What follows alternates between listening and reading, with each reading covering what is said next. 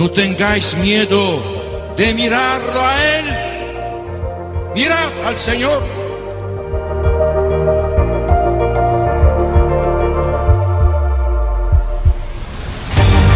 No tengamos miedo a ser santos. Todos estamos llamados a la santidad, que no consiste en hacer cosas extraordinarias, sino en dejar que Dios obre en nuestras vidas con su Espíritu.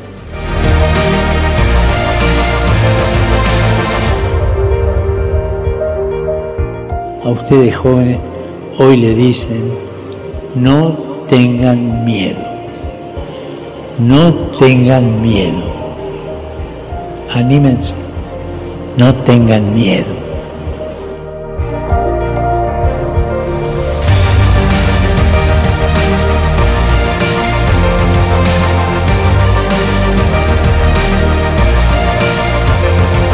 Santos ao pé da porta. A santidade no dia a dia de pessoas como tu.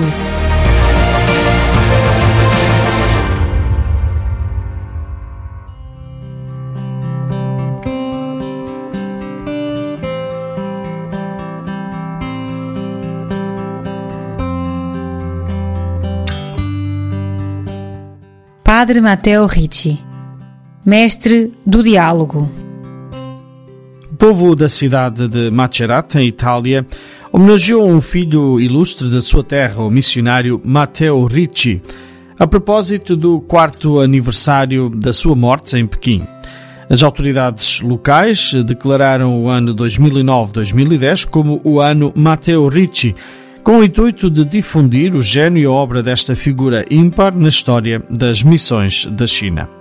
No programa das comemorações realizaram-se exposições, espetáculos, publicações especiais e a exibição pública do filme documentário Matteo Ricci, um jesuíta no Reino do Dragão, do autor italiano de origem kosovar John Condricage. Numa carta enviada em fevereiro de 2010 a Dom Cláudio Giulio Dori, bispo de Macerata, por ocasião do início das celebrações em honra de Ricci, o Papa Bento XVI destacou a inovadora e peculiar capacidade de buscar a possível harmonia entre a nobre e milenar civilização chinesa e a novidade cristã, acrescentando a profunda simpatia que nutria pelos chineses, pela sua história, pela sua cultura e tradição religiosa que converteu em original e, podemos dizer, profético o seu apostolado. De família nobre, o padre Matteo Ricci nasceu a 6 de outubro de 1552 em Macerata, na Itália, sendo o primeiro de 13 filhos. Desde pequeno, revela hum, uma inteligência apurada e dotes para a matemática.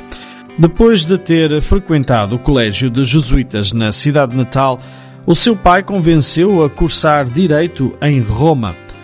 Interrompe o curso para ingressar na Companhia de Jesus e logo após um ano emite os primeiros votos. Estuda no Colégio Romano Teologia e Filosofia, a par de Ciências Naturais, Astronomia, Cartografia e Matemática, sob a tutela do padre Cristoforo Clávio, que incute no jovem religioso a apetência pela ciência.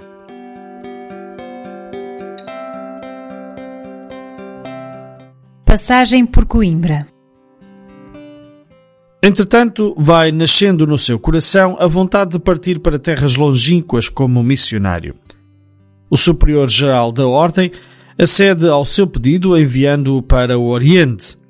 Mas primeiro passa por Coimbra, onde cursa Teologia na Universidade e parte de Lisboa, juntamente com 13 colegas jesuítas, em direção a Goa, onde chega depois de seis meses de navegação a 13 de setembro de 1578.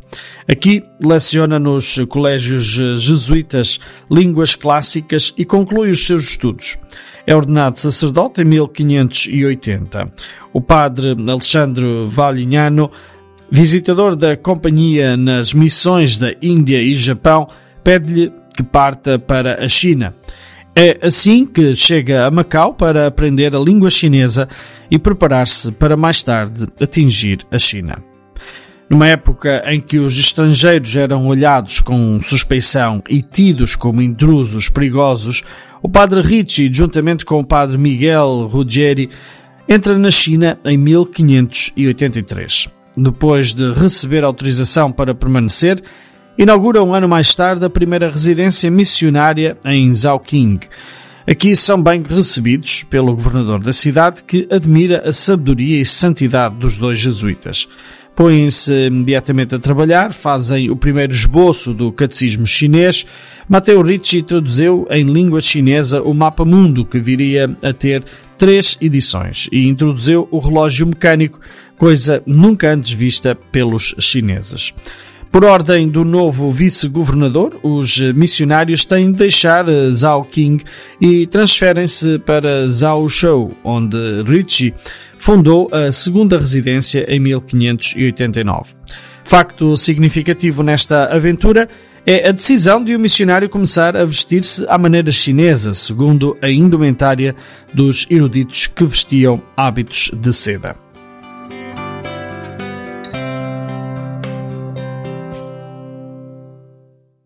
Sonha com a China.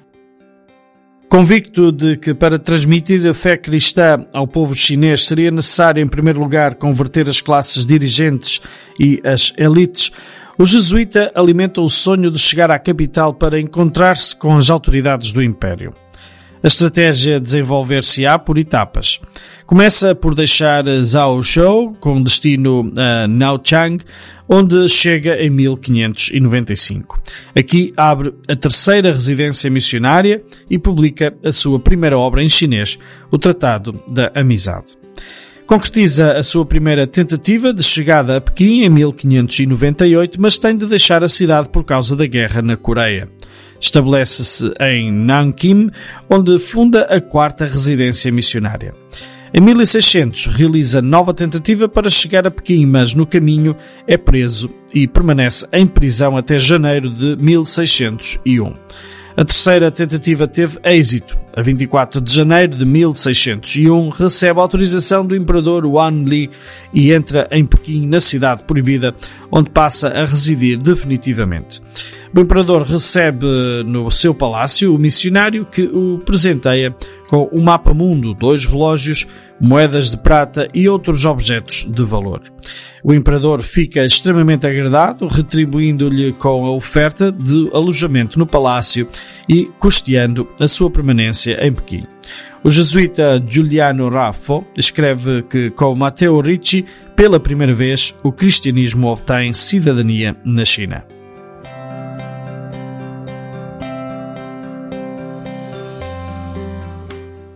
Conversão das elites. Graças a Ricci, o Evangelho chegou às classes dirigentes e penetrou na família imperial com a conversão de vários familiares do imperador. Em 1601 batizou o jovem erudito Li com o nome de Paulo. Depois converte o célebre Dr. Paulo Siu, futuro chanceler do Império. À sua chegada, os católicos eram cerca de 20, a quando da morte chegavam aos 2.500 e por volta de 1666 já se contavam 250 mil cristãos. Devido ao prestígio do jesuíta missionário, o catolicismo na China desenvolvia-se livremente. No seu tempo, construíram-se mais de 60 igrejas e havia 200 missionários. A 11 de maio de 1610, Ricci morre aos 57 anos, em Pequim, depois de uma breve doença. O imperador concede-lhe o privilégio de ser sepultado na capital, o que acontece pela primeira vez na história da China. O seu túmulo encontra-se no cemitério de Zalan, perto do Colégio Administrativo de Pequim, nas imediações do Templo dos Cinco Pagodes. Em 2001, o quarto centenário da chegada de Ricci à China, em Pequim, João Paulo II afirmou o túmulo do padre Matteo Ricci em Pequim lembra-nos o grão de trigo que é lançado à terra para produzir fruta abundante. Isto constitui um apelo eloquente, seja a Roma, seja a Pequim, a retomar o diálogo iniciado há 400 anos com tanto amor e acontecimento. E daí a sua santidade. texto de Padre António Carlos Ferreira, missionário comuniano.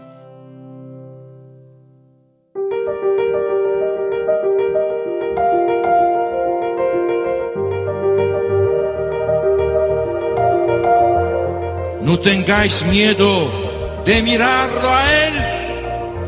Mirad al Señor.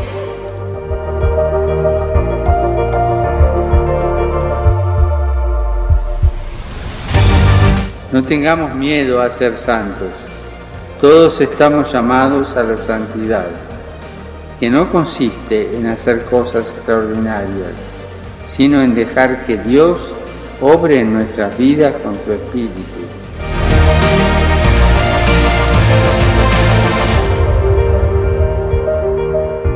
A ustedes jóvenes hoy le dicen, no tengan miedo, no tengan miedo, anímense, no tengan miedo.